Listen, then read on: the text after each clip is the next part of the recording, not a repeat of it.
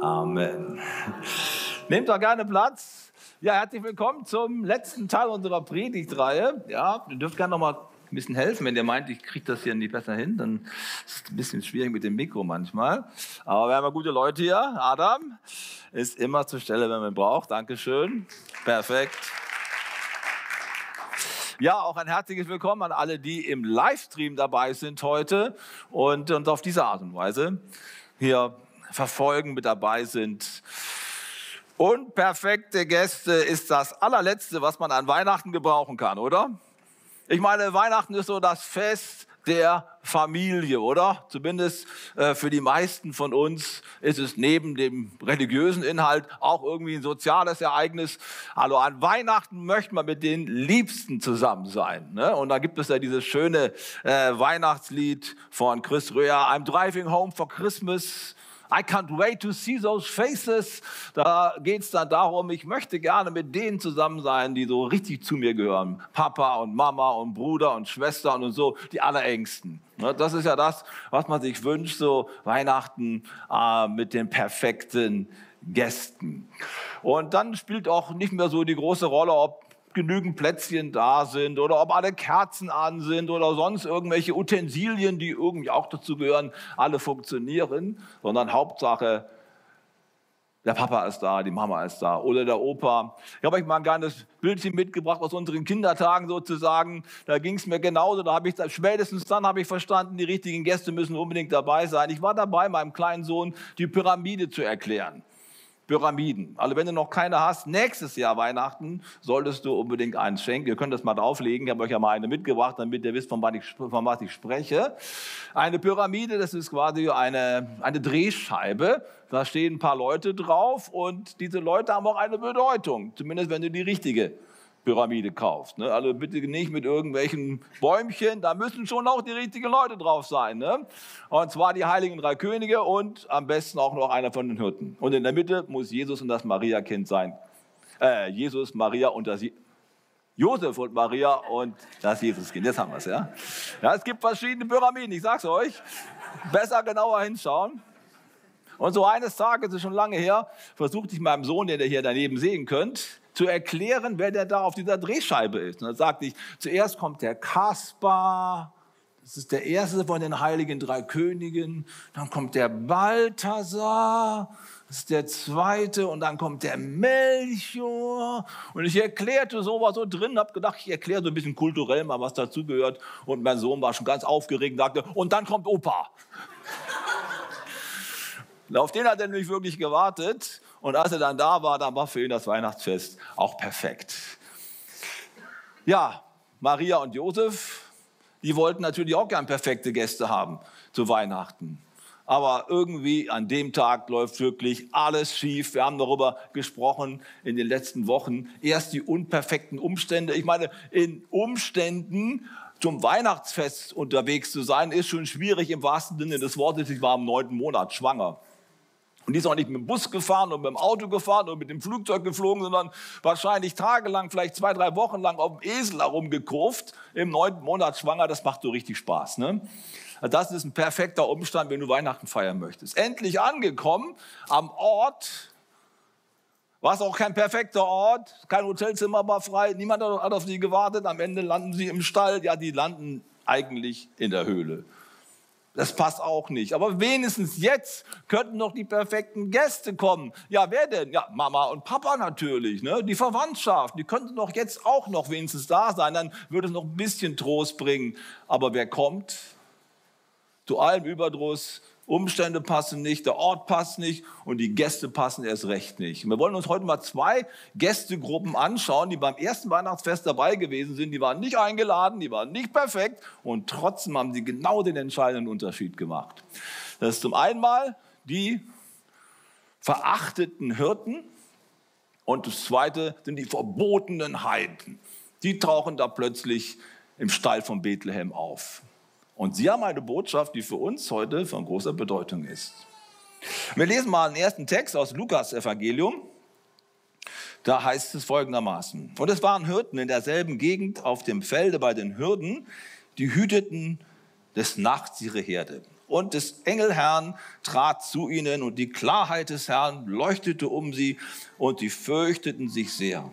Und der Engel sprach zu ihnen, fürchtet euch nicht, siehe, ich verkündige euch große Freude, die allem Volk widerfahren wird, denn euch ist heute der Heiland geboren, welcher ist Christus, der Herr, in der Stadt Davids. Naja, wenn die Hirten kommen vom Feld, das ist auch mal eine schöne Überraschung. Ne? ach, das sind so nette Leute, auf die kann man sich verlassen, die sind treu, der gute Hirte, ne, der verlässt seine Schafe nicht und irgendwie, das sind doch angenehme Persönlichkeiten. Nur Bibelleser könnten dazu geneigt sein, der gute Hirte ist ja Jesus, muss was Positives sein. Das sind gute Leute, die da kommen. Ich muss dich enttäuschen, es waren eher abgelehnte Personen. Die Hirten hatten gar kein gutes Ansehen damals. Tatsächlich? Naja, die lebten ja mal da draußen auf den, auf den Wiesen, hatten irgendwie so ein vagabunden Leben, fast so wie Zigeuner, weiß ich, darf man nicht mehr so sagen, aber damit ihr versteht, was ich meine. Das war das Image von denen. Die zogen von einem Ding zum anderen und Zigeuner ist deswegen heute kein gutes Wort mehr, weil das eigentlich übersetzt heißt, die ziehenden Gauner, die klauen überall. Und deswegen kann man auch verstehen, dass man das Wort nicht mehr so gebrauchen sollte. Und, aber das war das Image, was auch die Hirten hatten. Die hatten kein Bürgerrecht, wenn sie vor Gericht geladen wurden als Zeugen, galten sie nicht, denen war nicht zu trauen. Und ausgerechnet diese Bande stürzt mitten in der Nacht in den Stall rein, auf die hast du als allerletztes gewartet, oder? Was wollen denn die? Da kriegst du ja Angst. Wenn plötzlich Leute reinkommen, auch noch aus diesem Hintergrund, die willst du nicht bei dir im Haus haben, oder? Eben habe ich euch mal unseren kleinen Stefan gezeigt, als er noch kleiner war. Irgendwann ist er doch mal größer geworden, klar. Ne? Und dann hat er auch Partys gefeiert. Und wir werden nie seinen 18. Geburtstag vergessen. Kurz vorher kam er dann zu und sagte, Mama, Papa, sag mal, äh, könnt ihr nicht mal ausziehen? Ja, nur, so, nur so für ein, zwei Tage, meine ich, warum? Naja, ich will auch mal so richtig feiern, den 18. Geburtstag. Da kann ich euch nicht so gut gebrauchen hier im Haus. Oh, okay. Ehrlich gesagt, das Vertrauensverhältnis war nicht so groß, dass wir mit großer Freude Ja gesagt haben. Und dann haben wir aber uns doch überreden lassen. Und es kam, wie es kommen musste. Er feierte eine Party mit acht, also 18. Geburtstag, war richtig was los. Die Polizei war insgesamt dreimal da. Aber die Polizei war nicht das Problem. Das Problem waren etwa so 15 bis 20 Leute, die nicht eingeladen gewesen sind. Vielleicht habt ihr davon schon mal gehört. Wenn du auf Facebook oder irgendwie Instagram oder so eine Party ankündigst, da kommen plötzlich Leute, die gar nicht eingeladen gewesen sind. Und genauso war es in diesem 18. Geburtstag auch. Die tauchten plötzlich da auf, sind da ins Haus rein, haben sich da in die Betten reingelegt. Man weiß, was da alles gelaufen ist. Ich will es gar nicht wissen. Jedenfalls, als wir dann am nächsten Tag wiederkommen, unser schöner Parkettboden hat einen riesen Brandfleck gehabt und unser schöner Holztisch war auch verbrannt. Und es sah ziemlich wüst aus. Na, da haben wir natürlich ein paar Fragen gehabt. Ne? Was ist hier eigentlich los? Ja, da sind irgendwelche Leute reingekommen, so von der Straße, so Wackerbunden. Ja, und du hast du nichts gemacht. Ich wusste nicht wie und ja, so wie es halt geht. Ne? Und das, das Bild brauchst du, um dir vorzustellen, wie Josef und Maria wohl gedacht haben, als plötzlich die Stalltür aufreißt und da stehen ein paar wilde Männer und sagen, wir sind's, Freunde. Ja? Die waren nicht besonders beliebt. Und ausgerechnet Sie sind es, die das entscheidende Wort bringen und Licht und Glanz und Hoffnung und Glauben vermitteln. Denn lass uns mal sehen, was sie dazu sagen haben. Wir lesen mal ein bisschen weiter in unserem Text. Nachdem sie diese Erscheinung mit den Engeln gehabt haben, da machen die natürlich was. Sie machten sich, Vers 16, auf den Weg, so schnell sie konnten und fanden Maria und Josef und bei ihnen das Kind, das in der Futterkrippe lag. Nachdem sie es gesehen hatten, erzählten sie überall, was ihnen über dieses Kind gesagt worden war. Und alle, die, die, äh, die mit den Hirten sprachen, staunten über das, was ihnen da berichtet wurde. Und jetzt, ganz wichtig, Maria aber prägte sich alle diese Dinge ein und dachte immer wieder darüber nach. Merkt ihr was? Diese unerwarteten, unperfekten Gäste bringen einen Glaubensimpuls in den Stall, der bei Maria noch nachhaltig nachgewirkt hat. Die dachte immer wieder darüber nach. Jetzt stellt euch mal kurz die Situation vor. Erstmal musst du deinem Verlobten klar machen, dass das Baby, was du unter dem Herzen trägst, tatsächlich vom lieben Gott ist und nicht vom Nachbarn. Ne, das ist schon mal das Erste. Das ist nicht so einfach für die Frau gewesen. Das kann man sich vorstellen. Dann mit neun Monaten da durch, die, durch die Gegend reiten, da, oder im neunten Monat, das war auch nicht besonders perfekt. Dann im Stall da zu landen. Also das ging richtig, richtig schlecht. Und jetzt kommen noch so Typen da rein. Ich meine, die hatte auch eine Erfahrung mit Gott gehabt. Hat auch einen Engel gesehen. Aber wenn du ständig so Misserfolge hast und ständig alles so unperfekt ist, kommst du schon mal ins Grübeln und denkst dir, vielleicht habe ich mir das alles nur eingebildet. Vielleicht hat mir jemand eins drüber gegeben und die haben mich missbraucht und ich habe mir alles irgendwie nur ausgedacht. Könnt ihr euch vorstellen, dass die auch nur gezweifelt hat? Natürlich nicht. Ne? Ich glaube schon. Und jetzt ist sie also dort am Heiligen Abend, das Baby ist da und jetzt kommen völlig unperfekte Gäste rein und bringen eine perfekte Botschaft. Denn sie sagen, wir haben Engel gesehen und die haben uns erklärt, dass hier was los ist und dass hier der Sohn Gottes geboren worden ist. Lasst mal sehen. Könnt ihr euch vorstellen, was das bei der Maria ausgelöst hat? Ich glaube, dass sie in ihrem Glauben extrem gestärkt worden ist, gesagt hat, wow, danke Gott. Das sind zwar unperfekte Leute und ein unperfekter Ort, aber die Botschaft ist perfekt. Das baut mich auf. Und deswegen komme ich zu meinem Lernsatz heute. Den werde ich euch zwei, dreimal heute äh, versuchen fortzutragen und ihr solltet ihn mit nach Hause nehmen. Das wäre so mein kleines Weihnachtsgeschenk, damit man die Predigt sich gut merken kann. Folgendes: Perfekte Umstände, perfekte Orte und perfekte Gäste machen uns oft bereit, nur die Oberfläche zu sehen und den verborgenen Gott dahinter zu übersehen. Verstanden? Unperfekte Umstände, unperfekte Orte und unperfekte Gäste machen uns oft bereit, hinter die Oberfläche zu sehen und den verborgenen Gott über allem zu sehen.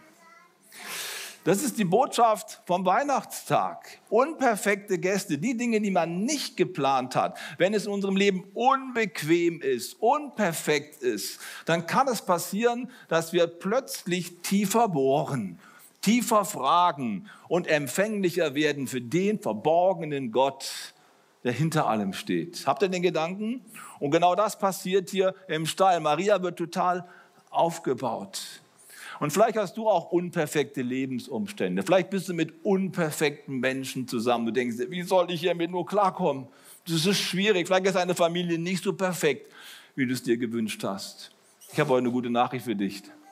Unperfekte Gäste sind Gottes Methode, um dich zu segnen und dir die Augen zu öffnen für das, was dahinter steht dass du empfänglich wirst für die wahre Wirklichkeit. Schau mal, als ich mit 17 Jahren meine schöne, geliebte Heimat Bonn verlassen musste, ich bin ja hier so aus der Ecke, ja, das war für mich ein Trauma, obwohl es eigentlich touristisch gesehen ein Aufstieg gewesen ist. Ich bin so quasi in den Süd, äh, an, an, den Südrand des Schwarzwaldes gezogen, also ins Markgräflerland zwischen Basel und Freiburg, das ist eine wunderschöne Gegend, das Elsass gleich dabei, also eigentlich alles top. Nur ich habe die Kerle nicht verstanden, die haben einen komischen Dialekt gesprochen, die haben anderes Bier getrunken, andere Musik gehört und irgendwie waren die ganz anders drauf. Also es war alles total unperfekt. Ich wollte da nicht sein, ich wollte nach Hause. Kennst du das? Wieder nach Hause zu wollen, aber es geht nicht. Und genau diese unperfekten Menschen, diese unperfekten Gäste sind der Schlüssel gewesen, dass ich überhaupt in der Lage gewesen bin, mich mal auf Gott einzulassen. Weil bei meinen Kumpels in Bonn hätte ich das wahrscheinlich mich nicht getraut, mal mit den Christen mitzugehen. Ich hatte zu viel zu verlieren, mein Image, ja.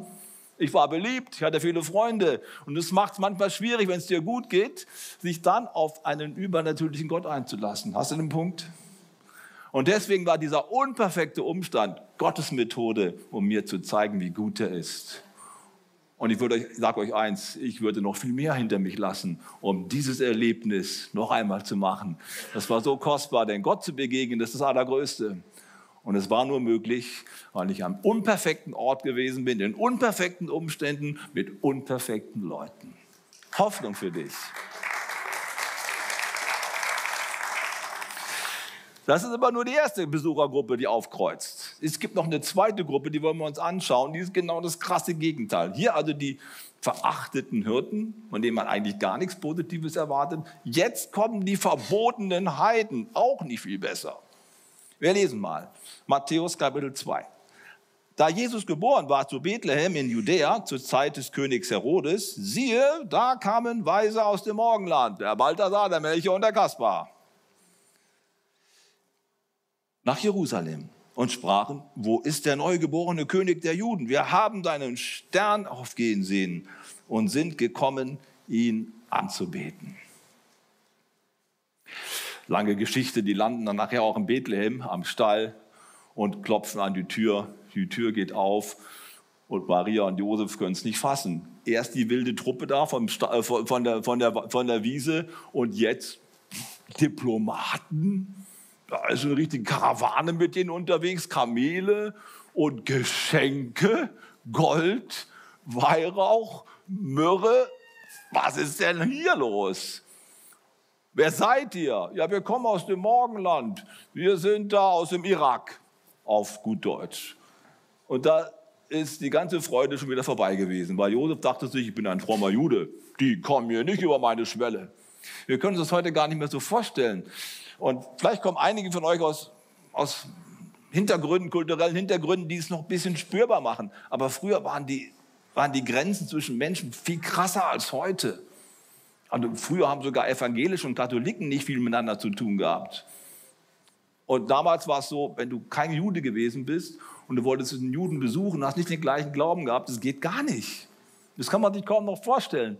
Aber es war ziemlich krass, die sozialen Grenzen waren sehr krass. Und jetzt stehen die also da und wollen rein. Eigentlich darf der Josef sie nicht reinlassen. Aber er denkt sich, ach was soll's, ich habe die Hirten schon reingelassen, dann lasse ich die auch noch rein. Die verbotenen Heiden.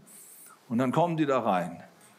Hoch angesehene Leute und dann beugen die ihre Knie. Das muss ich mal vorstellen. Ich habe euch letztes Mal ja den Stall gezeigt. Das ist dreckig, das ist schmutzig, vielleicht hat es da geregnet, genauso wie heute. Da gehen die in den Schlamm auf die Knie und beten das Jesuskind an. Du denkst, das kann doch wohl nicht wahr sein. Das waren doch Heiden und plötzlich werden sie Christen, weil sie sehen, was wir am Himmel gesehen haben, das ist real, das ist ein Zeichen Gottes. Wir sind bereit, uns darunter zu stellen. Wir werden Gläubige. Wow, was passiert hier? Was für eine Ermutigung für Josef und Maria. Denn die kamen nicht nur und haben ihren eigenen Glauben bezeugt, die haben auch was mitgebracht. Und das konnten die beiden ganz gut gebrauchen, nämlich viel Geld hatten die nicht. Aber nach dem Besuch so ein bisschen Gold ist nicht schlecht. Und Weihrauch und Myrrhe, da kann man auch ganz gut verkaufen. Das war also ein Riesensegen. Am perfekten Ort zu sein, mit den perfekten Gästen, ist ein Segen. Aber oft wird der Segen zur Falle, weil er uns blendet und uns den Eindruck vermittelt, ich brauche Gott doch nicht.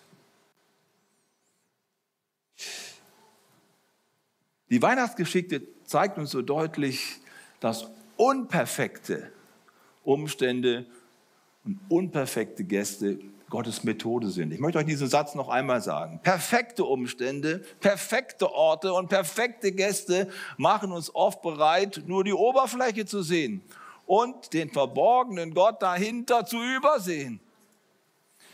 Unperfekte Umstände, unperfekte Orte und unperfekte Gäste machen uns oft bereit, hinter die Oberfläche zu sehen und den verborgenen Gott über allem zu sehen.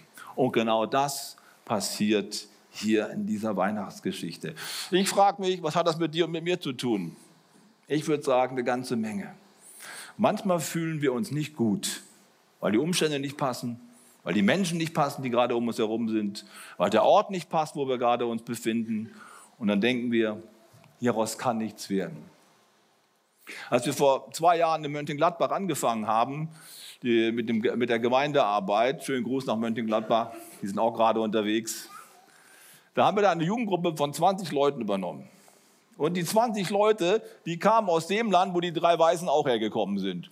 Irgendwo aus dem Nahen Osten, Irak, Iran, alle möglichen Länder. Alles Menschen mit Migrationshintergrund. Und wenn du so eine Gruppe übernimmst, du hast vorher keine Berührung mit denen gehabt, dann denkst du auch, wie wird das hier werden? Aber ich will euch eins sagen, Aus diesen 20 Leuten sind bis heute 100 junge Leute geworden, aus dem gleichen Hintergrund, weil sie sind offen für das Evangelium und offen für das Wirken Gottes. Manchmal setzen wir auf die falschen Leute, weil wir denken, das muss so sein wie bei uns. Das müssen unsere Leute sein, die mit unserer Peer Group was zu tun haben. Gott sagt nein. Manchmal sind die Menschen gerade, die du, die du nicht auf dem Schirm hast, gerade die, die dich segnen und die dich nach vorne bringen. Deswegen öffne doch deine Augen. Unperfekte Gäste, unperfekte Menschen können deine Chance sein. Gott möchte dir was sagen.